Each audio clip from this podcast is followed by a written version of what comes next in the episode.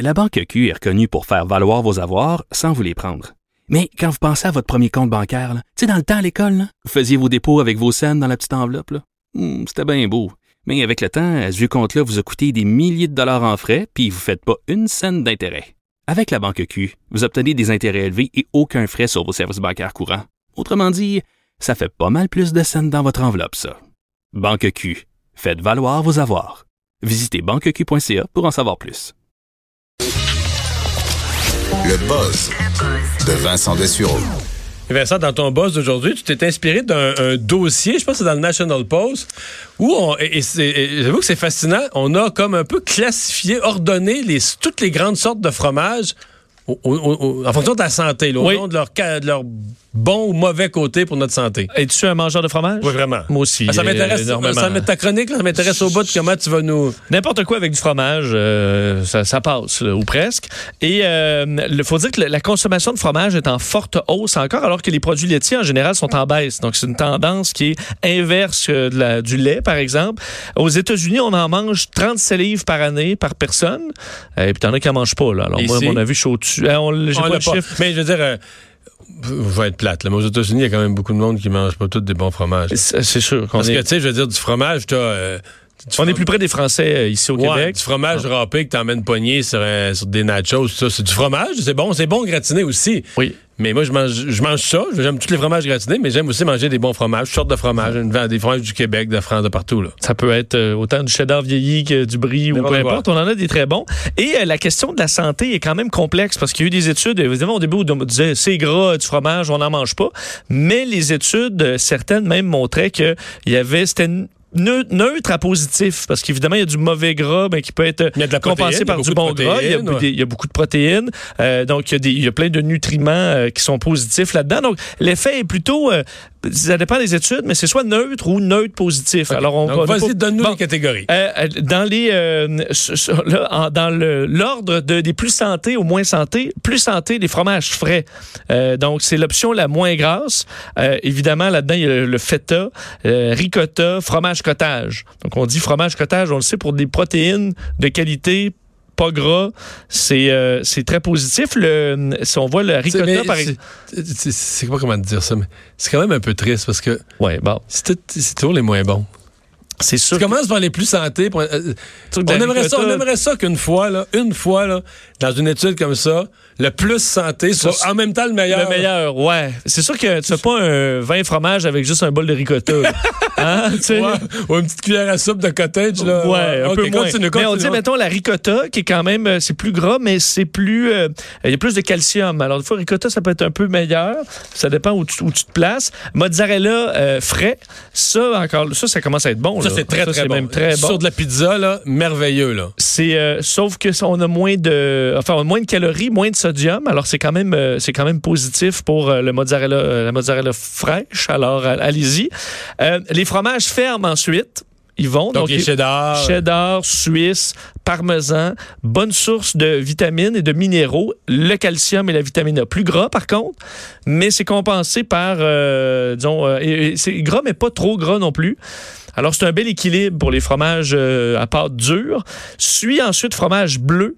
Euh, qui eux aussi ont, Et ça, je m'interrogeais où il allait arriver les bleus. ils sont là. Euh, c'est pas trop euh, ben, placer ça. Beaucoup de. Là, tu commences à être dans les moins bons choix. là. Plus de gras, Plus de gras calories, plus de gras saturés. Mais c'est un des plus hauts taux de calcium, euh, le, le fromage bleu. Évidemment, si vous, êtes, si vous aimez ça, là, alors ça dépend, des, ça dépend des goûts.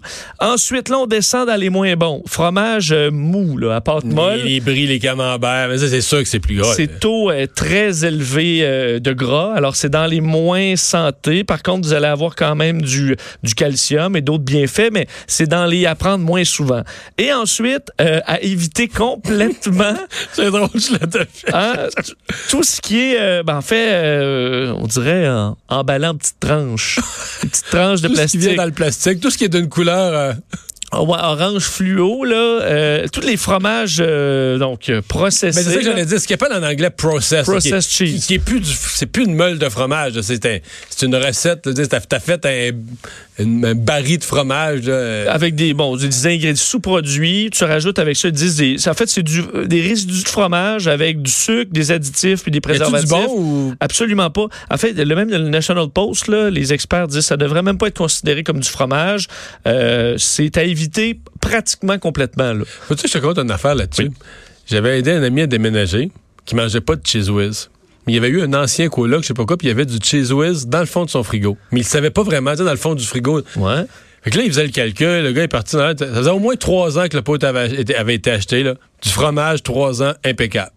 Comme un œuf. Comme un œuf. Il restait, mettons, le tiers du pot de cheese whiz, tu l'ouvrais, là, sur le dessus, il n'y avait pas une graine de mousse, il n'y avait rien. Mais j'en prends du cheddar, ça vieillit trois ans des fois. Moi, mon point, moi, mon point, là, c'est que d'après Ouais. moi, là, c'est, tu peux quasiment calfeutrer tes fenêtres avec ça. Oui, ben c'est c'est- c'est indestructible. Ben, le jour où c'est la fin du monde, tu vas être Il content d'en avoir un pot. Bon. Mais euh, c'est ça, prenez pas, prenez pas ça. Mais on dit en général, les bons fromages, vous pouvez intégrer ça dans une alimentation saine, équilibrée, et euh, sans que ce soit nécessairement votre source principale de protéines, mais c'est une, c'est une bonne alternative. Le top des. On est dans les palmarès aujourd'hui, le top des villes les plus habitables. Oui, c'est un, un- bon, quand même un dossier intéressant euh, du de The Economist dans leur ce qu'on appelle le Intelligence Unit, qui analyse toutes sortes de, bon, qui font toutes sortes de rapports sur plein de choses. En intégrant des, des centaines de données de toutes sortes. Là. Exact. Et là, ils font le, le- le top des villes les plus habitables, donc où c'est le plus les plus agréables à être résident. Donc, c'est pas touriste, là, c'est habitable. Habitable, on comprend. Alors, ils font, de- en fait, ce qu'on analyse, la stabilité, évidemment, du, du pays et de la ville, la culture, l'environnement, l'éducation, les infrastructures et euh, les soins de santé qui sont, qui sont accessibles ou pas. Et la ville première, qui est là pour la deuxième année d'affilée, sais-tu laquelle? Non. C'est Vienne, euh, Ah oui? en Autriche. Je suis allé une fois. C'est une ville, que j'ai- c'est la culture de Scareo. Là. Absolument. Et- Ben, en, fait, en fait, ils se carreaux partout. Ils ont 100 dans presque tout. Stable, su- super culture, c'est environnement, environnement parlant euh, très beau. Il y a plein de parcs.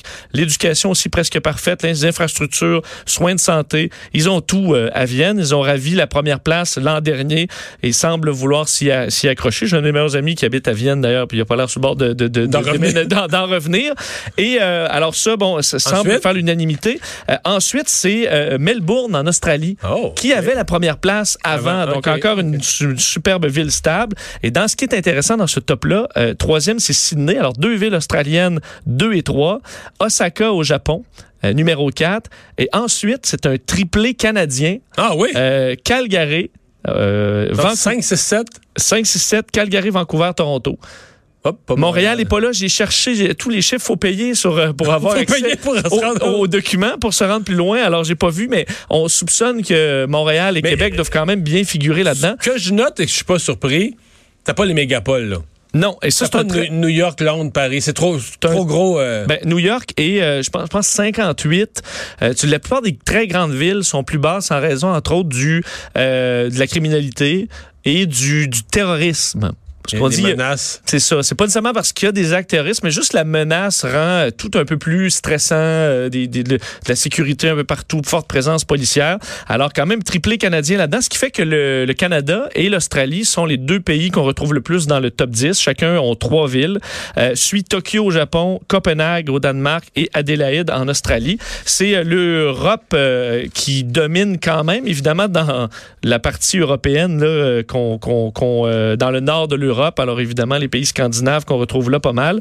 Et euh, dans les villes qu'on retrouve au bas de classement, parce qu'ils ont dévoilé publiquement le top 10 euh, en haut et en bas. OK. Donc, Donc- les villes les moins habitables. Les moins habitables, c'est Damas euh, au- en Syrie. Ouais. Alors, euh, bon, vous coin déchiré par la guerre, évidemment. Lagos au Nigeria, Dhaka au Bangladesh, Tripoli en Libye et Karachi au Pakistan. Alors, évidemment, des coins Oh, euh, On aurait à éviter. Ouais. Évidemment, il ne reste vraiment plus beaucoup de temps, mais tu as aussi un autre palmarès, les villes qu'on dit victimes du fameux tourisme de masse. Oui, les villes où il y a le plus de tourisme qui passent la nuit en moyenne par nuit. Là. Donc, euh, les villes les plus visitées au monde par des touristes. Selon toi, le numéro un? La ville la plus visitée, moi, je pense que c'est Paris encore. Paris, maintenant, numéro 2. Ah oui! Oui, Paris, numéro 2, avec 19 millions Donc, de touristes ville plus- internationaux plus par nuit. que Paris, ben, c'est Ouais. New York ou Londres? Non, Londres est troisième avec euh, 19 millions. Faut que tu penses un petit peu, c'est différent.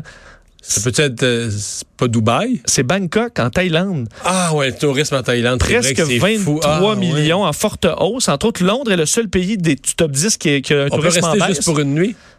Oh, à Bangkok? Ça, c'est une joke de musique des années 80. là. Ah, oh. Tu te souviens pas de One Night in One Night, Bangkok oh, de oui, Murray oui, Head? je, ouais, même le- je peux même te chanter, mais je le ferai pas. Ben non, Dubaï ouais. est numéro 4. Euh, Singapour, Kuala Lumpur, New York en septième position. Alors, euh, des villes quand même où presque toutes les villes c'est en hausse, sauf Londres, qui doit être content parce qu'on sait qu'ils voulaient baisser le nombre de touristes. Alors, ça fonctionne. Mais c'est maintenant Bangkok qui est la ville la plus visitée du monde. 23 millions, on y dépense, euh, écoute, je pense que c'est 20 milliards de dollars par année. Euh, alors, euh, il y a énormément de gens qui dépensent à Bangkok. Ouais, mais, mais d'ici, on s'entend qu'à partir de, de- de- de Montréal ou du Canada, c'est pas exactement proche. Aller en Thaïlande, il y a tel... Chez les, en particulier chez les jeunes, là, chez les, les 30-35 ans et moins, c'est une destination d'une popularité Ouais, j'y vais dans quelques mois. Peut-être te dire la ville où on dépense le plus par voyageur, c'est Dubaï. 553 dollars par jour en Ah, moyenne. Ça coûte cher aller à Dubaï. On dirait que j'ai une curiosité d'aller à Dubaï, puis pas en même temps. Ouais, Ça me je suis un peu là, tout à artificiel. Je sais pas trop. Merci Vincent, merci à vous d'avoir euh, été là. On se retrouve euh, demain 15h, les têtes enflées, dans un instant. réécouter cette émission, rendez-vous sur cube.radio ou téléchargez notre application sur le Apple Store ou Google Play.